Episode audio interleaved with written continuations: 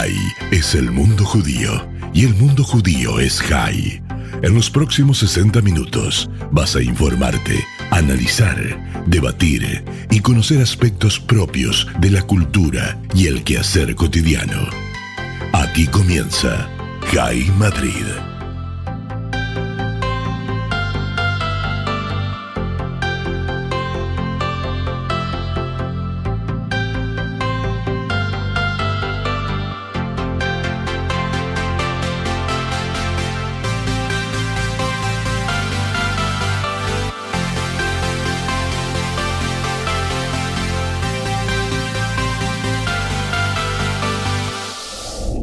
Bienvenidos a un programa más eh, de Jaime Madrid con Urias Tissin.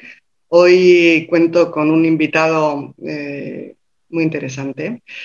Fernando Martínez Rodríguez, bienvenido a, Radio Jaime Madrid.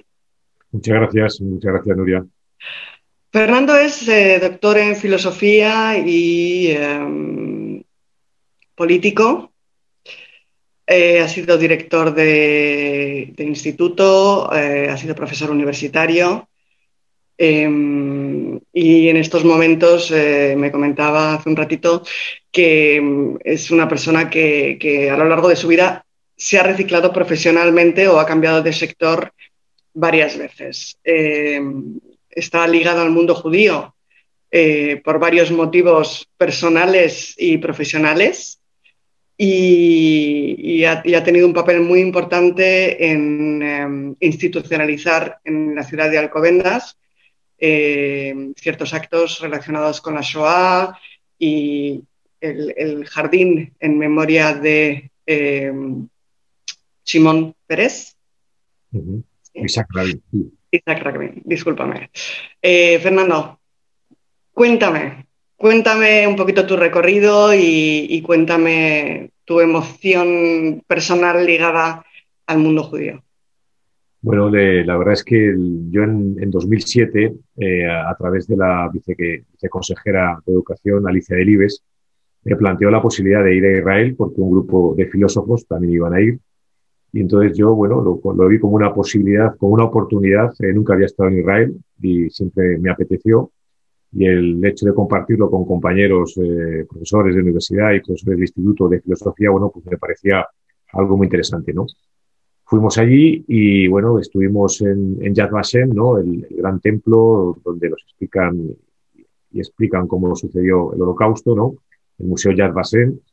Eh, estuvimos allí tomando, pues, eh, clases y un, un, seminario muy intensivo y la verdad es que acabé, pues, lleno de datos, fechas y sobre todo, eh, pues muy, muy tocado emocionalmente. ¿no? La verdad es que cuando volví a España, pues estuve unos días reflexionando de todo aquello que había visto, ¿no? Me parecía pues, de todo tipo injusto lo que había pasado con el pueblo judío. Yo me sentía incluso responsable, pues, eh, fíjate que esto pues, fue hace muchos años, ¿no? en no haber podido hacer algo, ¿no? Y entonces, eh, después de reflexionar mucho, desde mucho tiempo, pues eh, llegué a la conclusión de que tenía que hacer algo, ¿no?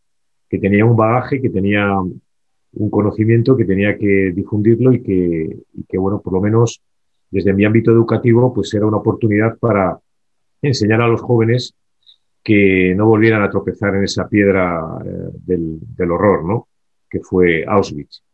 Y bueno, pues así lo, así lo hice, ¿no? Desde eh, yo era entonces director de instituto y organicé en mi propio instituto pues actos, eh, invité a conferenciantes y a partir de ahí, bueno, pues eh, ya a lo largo de todos los años mm, mantuve mucha relación con el mundo judío, con San Bengio, con David Achuel, entré a formar parte del consejo asesor del colegio judío donde pusimos el bachillerato, que era, un, era una demanda de muchos años y la verdad es que, bueno, pues ya me sentí, por lo menos ya moralmente y, desde el punto de vista emocional, pues como que esa deuda que yo tenía con el pueblo judío, pues la estaba, la estaba pagando. Sí, la verdad es que hiciste una labor encomiable. Em, tú actualmente eres eh, profesor de filosofía en un instituto público en la ciudad de Alcobendas. Em, bueno, ahora estoy en Tres Cantos, ¿no? En Tres Cantos, perdona.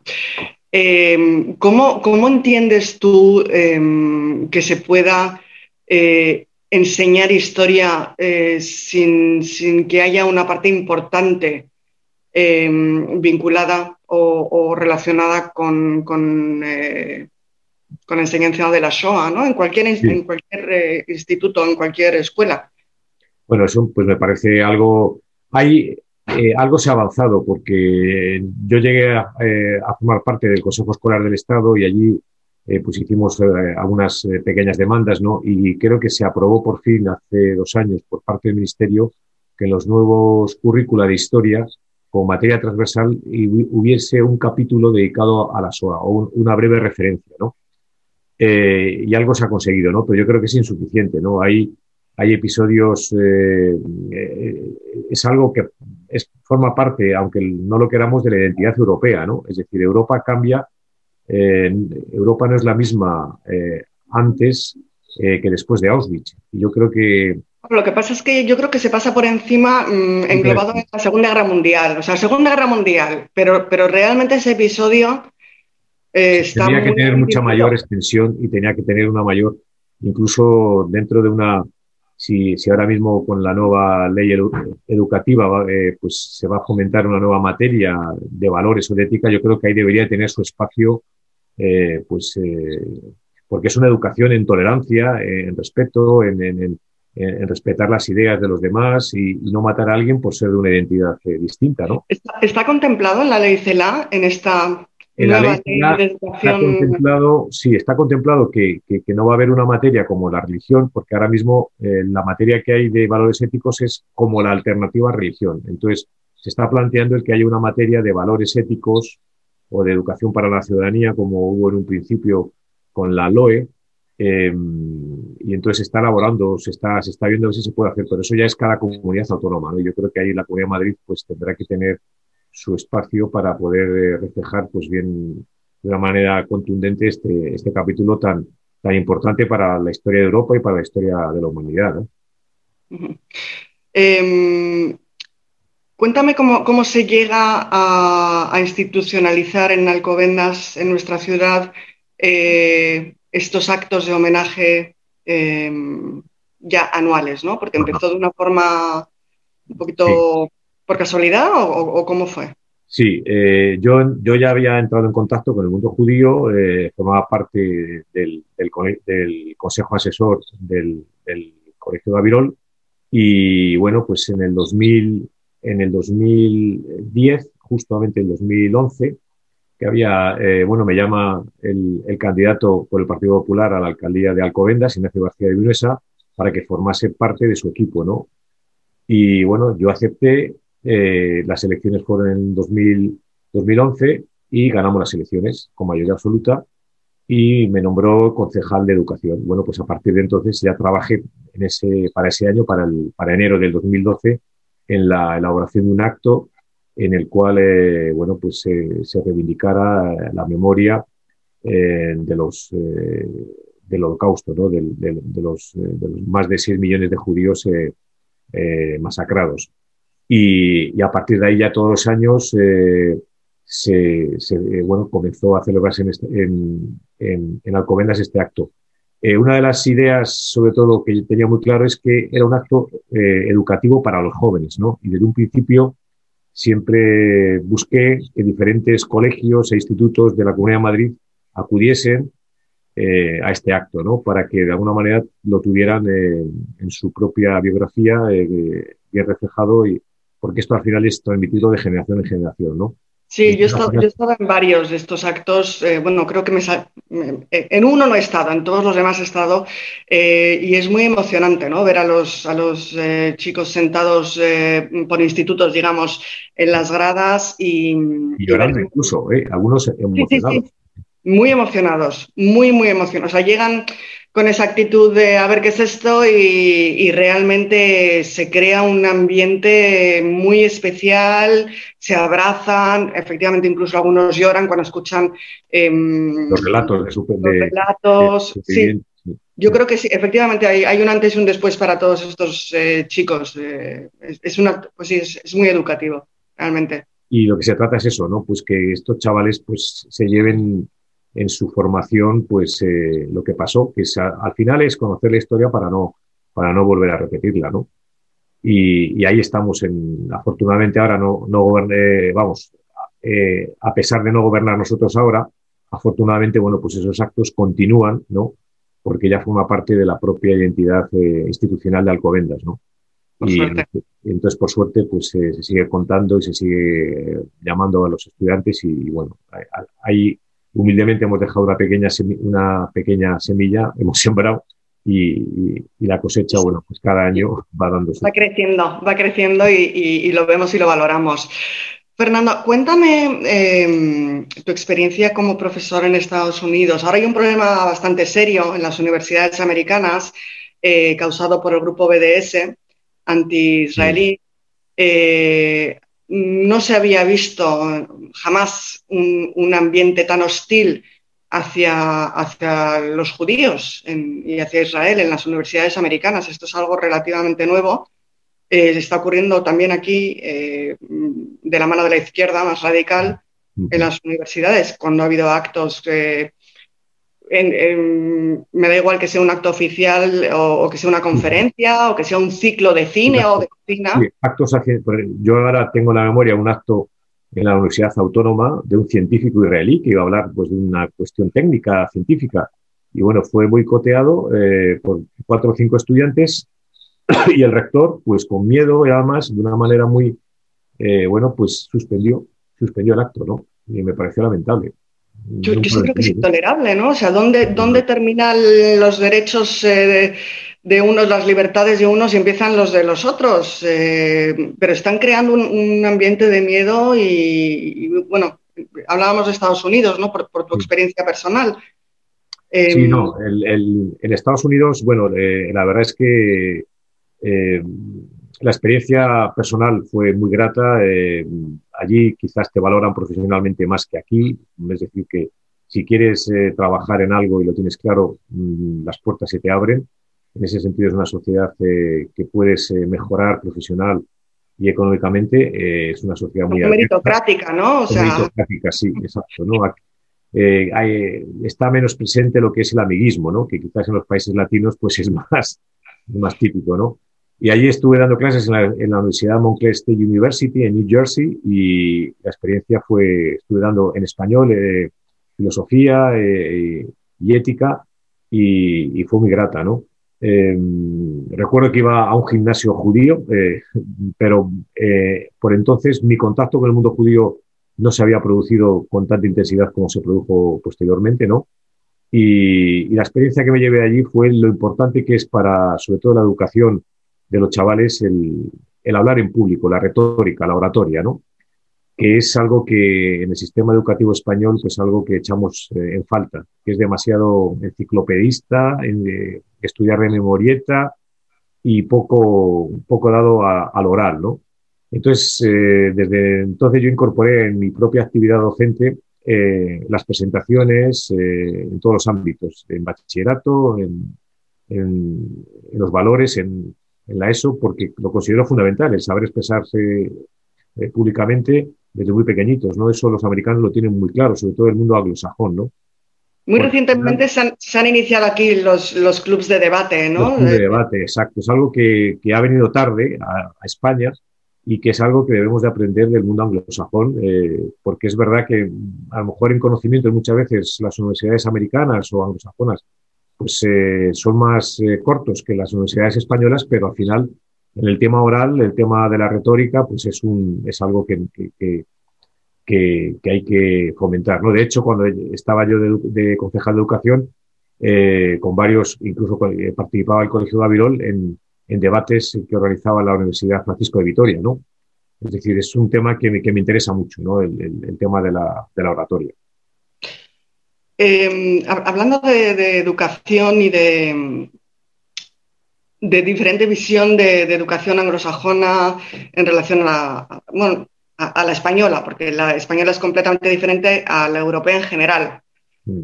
Eh, se nos está eh, encasillando yo creo, demasiado a la hora de tener que elegir a una temprana edad eh, cuál va a ser nuestra profesión y qué es lo que tenemos que estudiar para el futuro. ¿no? Yo echo, echo de menos un bachillerato, digamos, más multidisciplinar, más eh, abierto y que no a los 14, 15 años tengas que decidir si vas a hacer ciencias o letras o humanidades y, eso también eh, a la larga profesionalmente mm, te limita bastante. Mm sí, te corta las expectativas eh, y te convierte, te ponen unas orejeras y, no, participas de, otros, eh, de otras vías de conocimiento que pueden ser también interesantes. ¿no? Eso es verdad que en Estados Unidos pues un ingeniero a lo mejor ha estudiado filosofía o cursos de filosofía, tiene eh, mucha mayor libertad, ¿no? Es mucho más versátil, ¿no?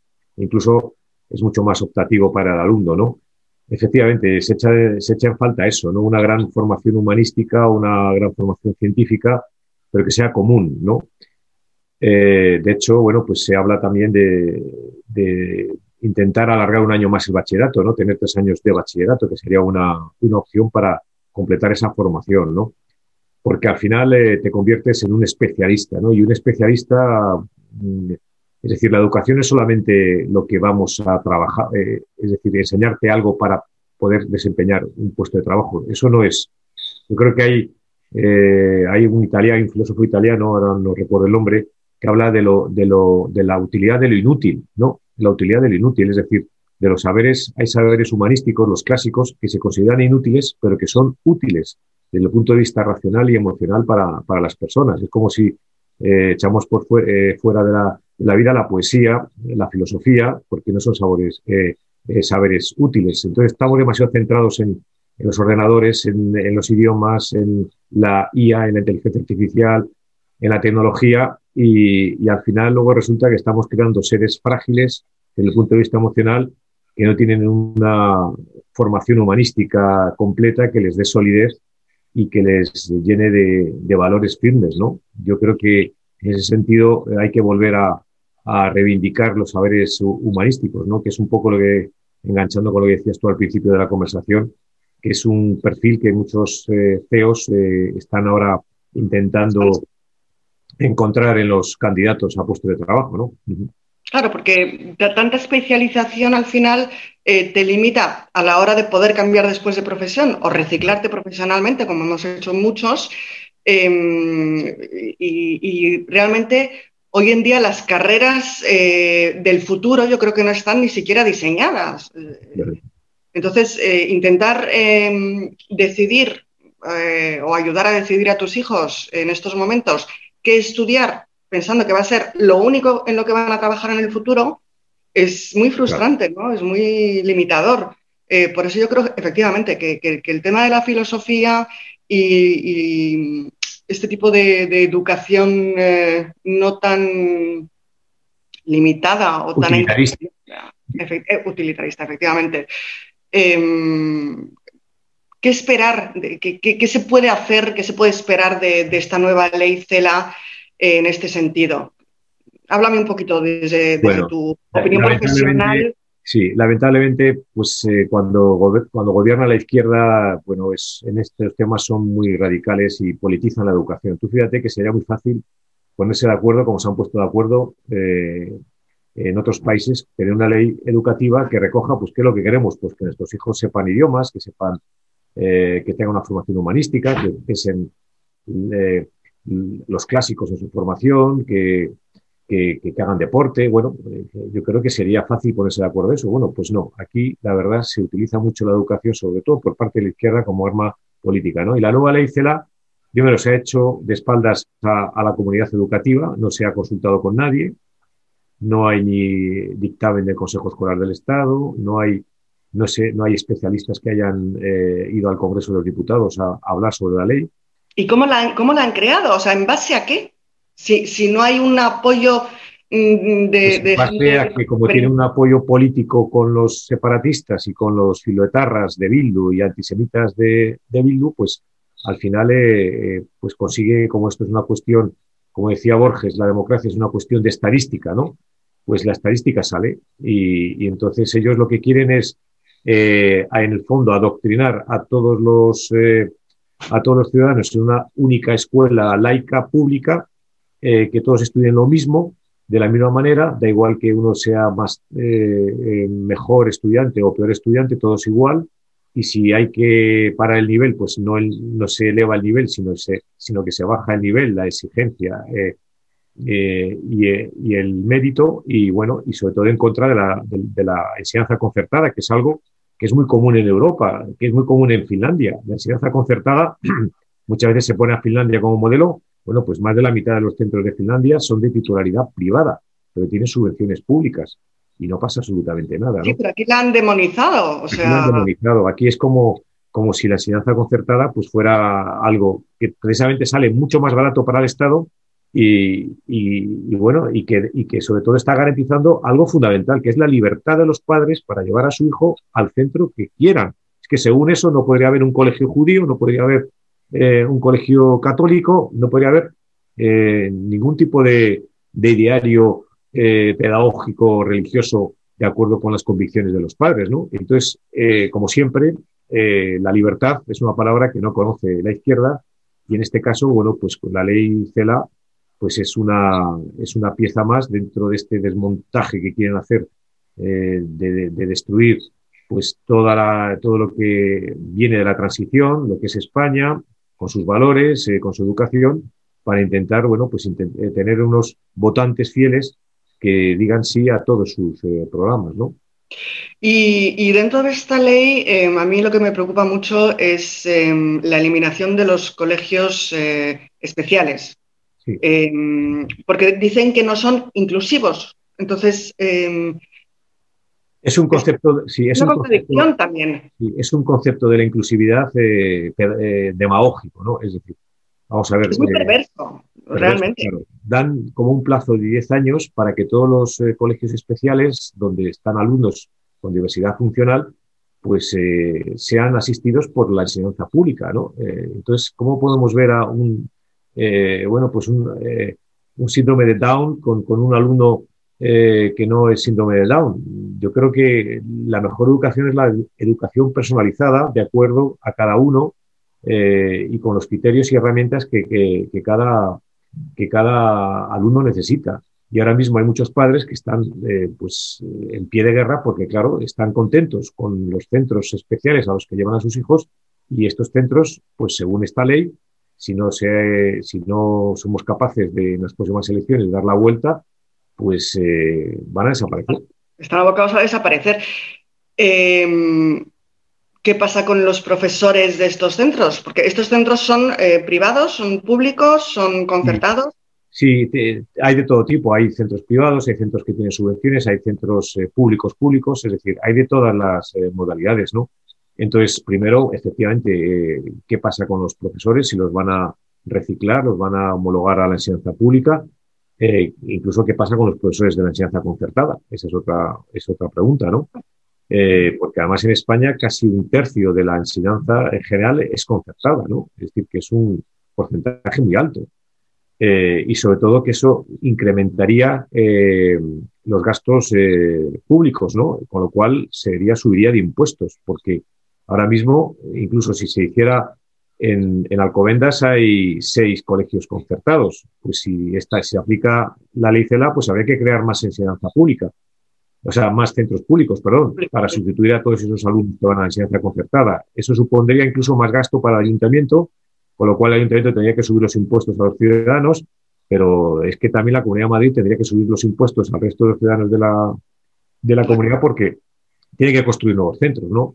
Es decir, eh, es, una, es un ataque a la libertad, eh, a la libertad de opción. Y luego, además, también te obliga la ley CELA a que tengas que escolarizar a tu hijo en el centro público de al lado de tu casa. Si tú trabajas, claro, si tú conoces un sitio que a lo mejor eh, ese, ese centro está cerca de tu trabajo y te viene bien, ahora mismo con la, con la ley actual, eh, pues lo puedes hacer.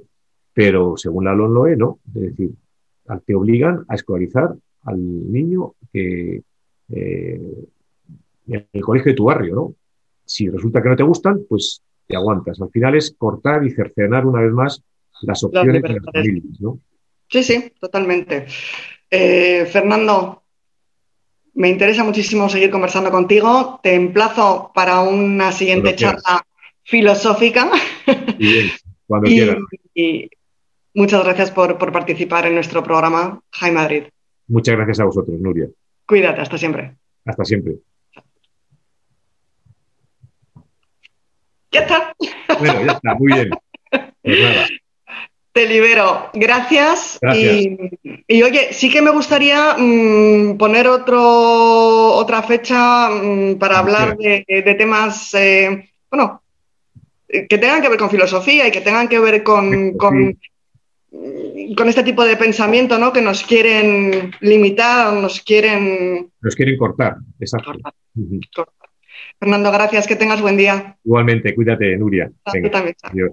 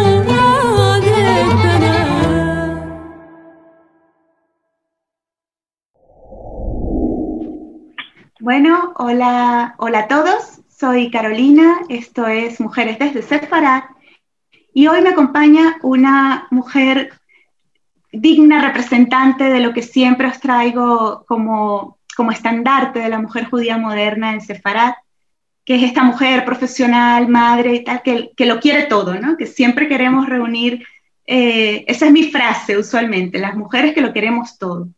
Me acompaña Luna Alfón, que es eh, licenciada en psicología con máster en recursos humanos, máster en psicoterapia psicoanalítica, máster en dirección y gestión de centros educativos, pero sobre todo la entrañable directora y maravillosa mujer al frente, a la cabeza del Colegio Ibn Gavirol Estrella Toledano en Madrid.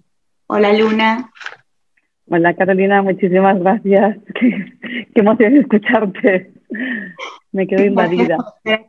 Eh, me gustaría que me contaras, eh, llama un poquito la atención, ¿no? Cuando leemos tu currículum, licenciada en psicología, recursos humanos, ¿cómo es que una licenciada en psicología acaba siendo directora de un colegio?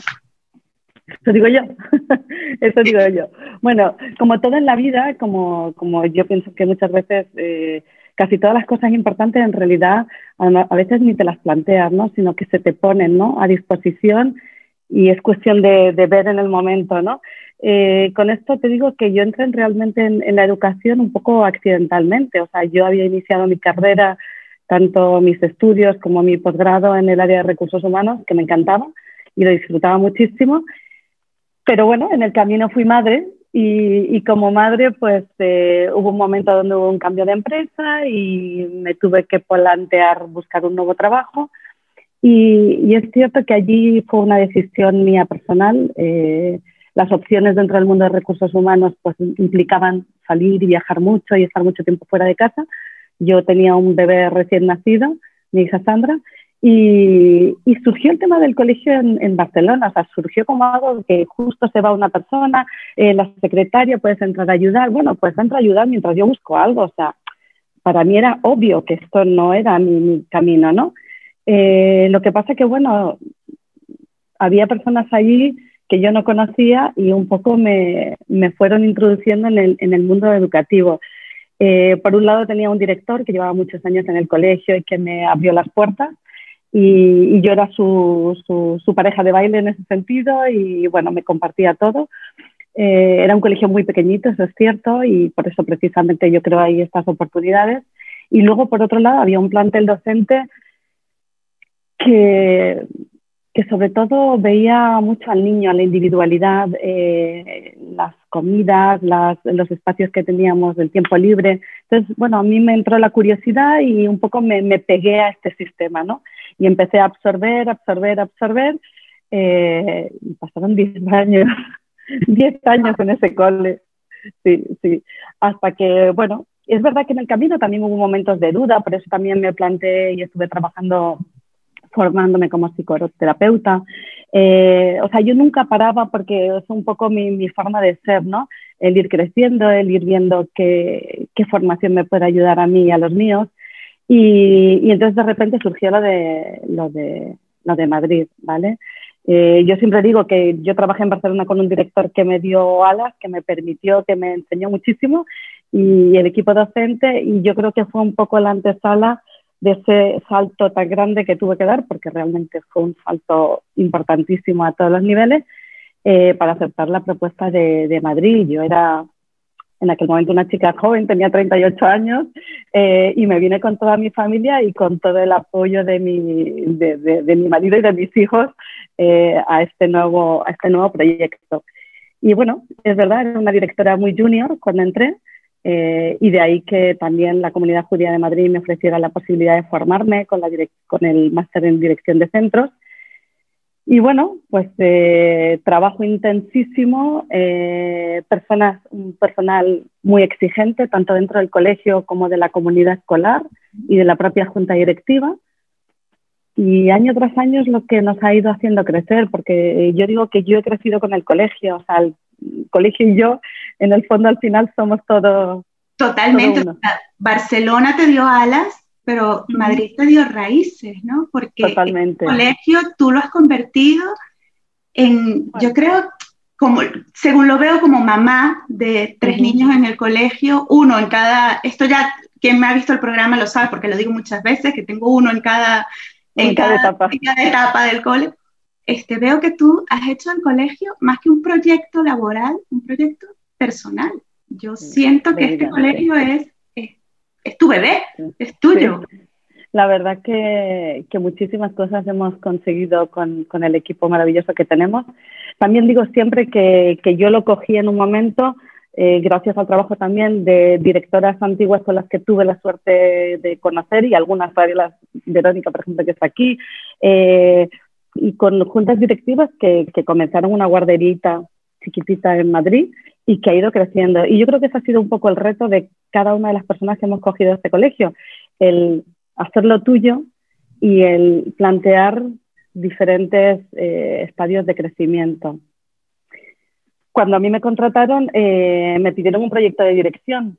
Me dijeron, bueno, ¿qué, ¿qué, qué, te gustaría o qué piensas tú que se podría hacer, teniendo en cuenta que yo tampoco conocía tanto al colegio cuando, cuando vine la primera vez? Eh, sí que es verdad que había sido el colegio de mis amigos, porque yo conocía muchos amigos de aquí, tenía muchos amigos, y yo había venido incluso de pequeñita y el colegio era un pequeño edificio y todo en, a su alrededor no había nada. Pero es verdad que plantearte como directora qué quieres hacer con el colegio, pues era todo un desafío. Ese proyecto de dirección lo escribí hace pues eh, 14 años. Lo tengo por ahí relativa, relativamente cerca y, y, cada tanto lo leo y siempre pienso que, que, es un proyecto que sigue vigente porque en realidad habla de visión, ¿no? Habla de visión educativa, habla de, de alumnos abiertos al, al, mundo y sobre todo con una identidad judía eh, apegada a las raíces, pero abierta también, con posibilidades de, de aportar donde estén, porque eh, yo recuerdo la primera vez que yo en un cuarto de la ESO pregunté, ¿quién se va a ir o quién está planteando irse de Madrid a estudiar fuera? Nadie levantó la mano, pero nadie, pero no, no Israel, ni Israel, ni donde, o sea, muy pocos chicos se planteaban eso. Eh, y la realidad es que hoy en día, igual que muchísimos se quedan en Madrid porque hay fantásticas universidades, también hay otros chicos que se plantean ir y otros chicos que se van, vuelven. O sea, el mundo es mucho más movible ahora que antes, ¿no? Entonces, los chicos tienen que estar preparados para esto porque aunque nos parezca muy fantástico eso de, uy, se van fuera, es dura la vida fuera. Es muy atractiva, pero tienen que estar preparados. O sea, el nivel de autogestión que necesitan estos chicos y de solidez emocional es fuerte. Y eso, pues no se construye en dos días. Eso hay que empezar desde, como decimos, nuestro proyecto ID en realidad empieza en la guardería. Y yo creo que durante todos estos años se han ido haciendo muchísimas cosas. Desde, eh, para los amigos que nos escuchan de Ajá, afuera, sí. Es el bachillerato internacional, ¿no? Este proyecto. Exacto. Que, exacto. que nuestro es, cole, el... es, como eso, como la joyita en la corona sí, del cole. Este, que estos chicos salgan preparados mm. para lo que, lo que estás diciendo ahora, para la vida mm. y para escoger realmente la universidad en la que quieran estar. Exacto. Sí, el bachillerato internacional es como nuestro último bebé, ¿no? Es el, último gran proyecto, ¿no? Ha habido muchos en el camino y pues el bilingüismo fue uno de ellos.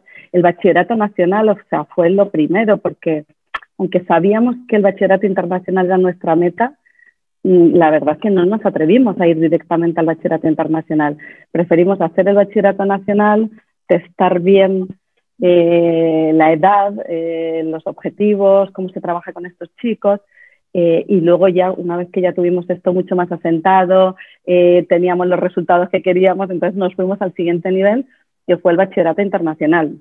Y eso sí que va directo a, al niño, a la esencia, porque es un programa totalmente diferente al sistema español lamentablemente los sistemas nacionales no siempre son los ideales y en nuestro caso pensamos que el internacional se ajustaba mucho más a lo que queríamos, un niño mucho más adulto ya, mucho más pensante, más activo, más responsable del mundo que le rodea, eh, compasivo, es decir, no un chico que, pasa por el mundo sin darse cuenta de, que hay cosas, que hay gente que sufre a su alrededor.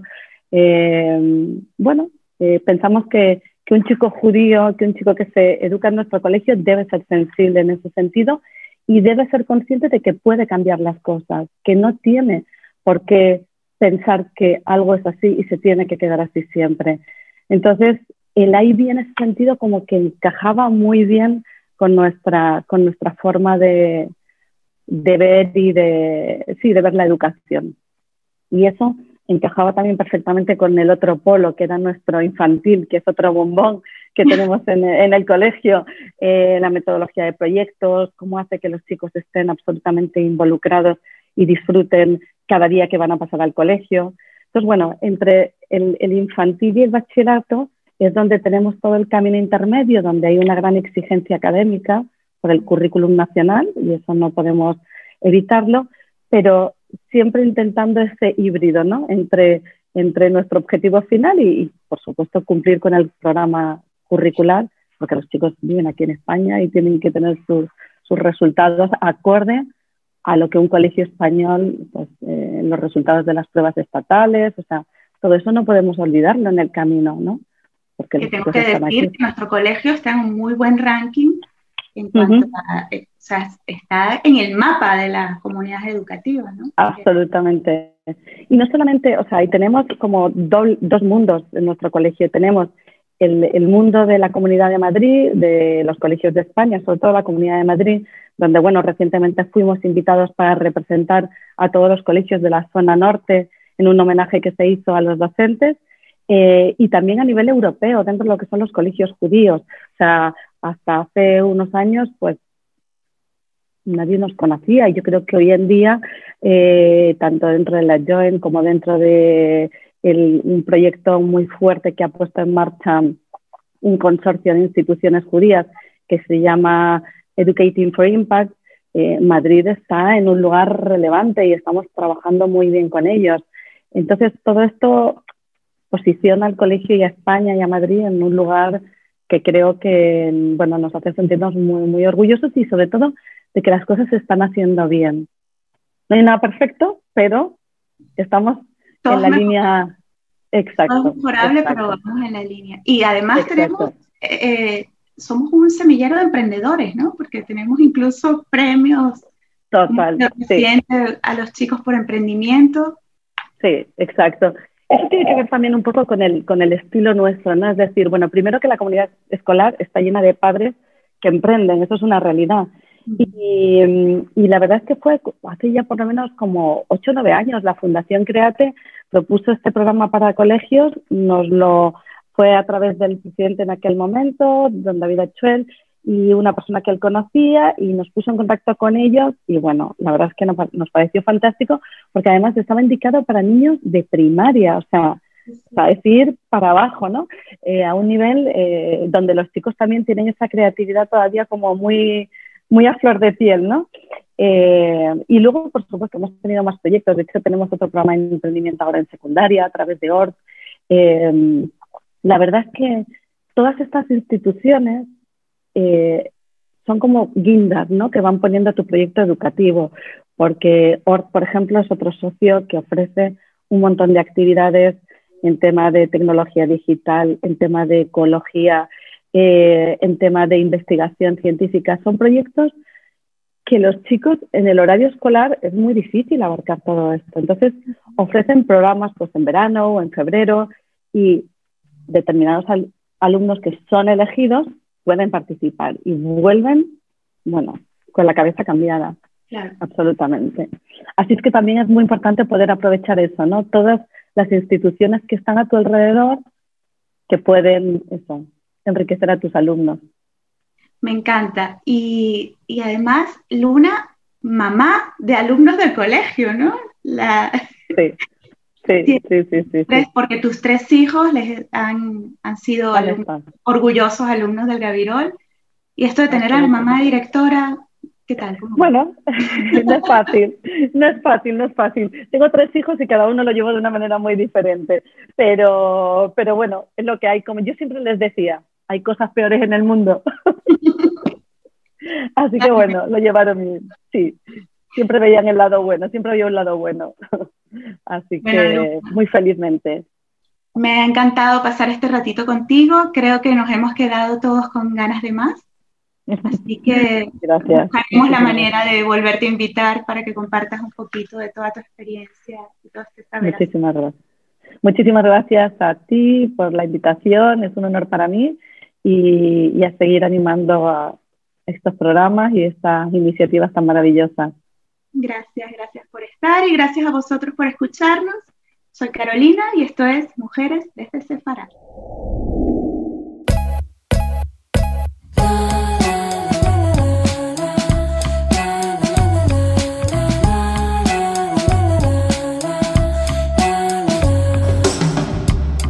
הלילה עוד צעיר, בינתיים נותרנו לבדנו שניים. עוד רגע וכבר לא נזכור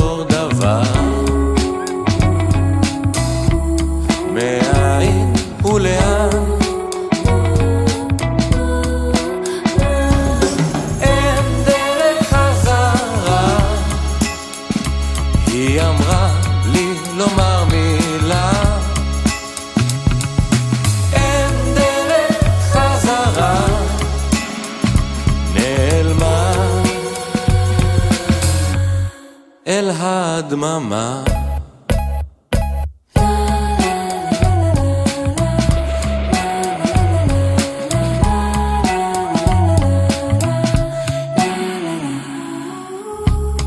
הכוכבים שמעלינו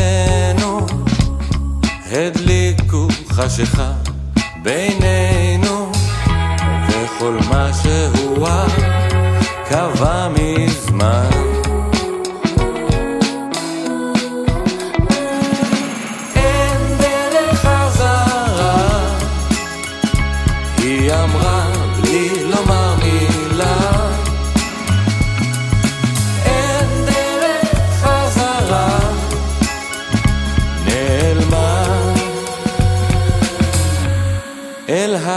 my mind.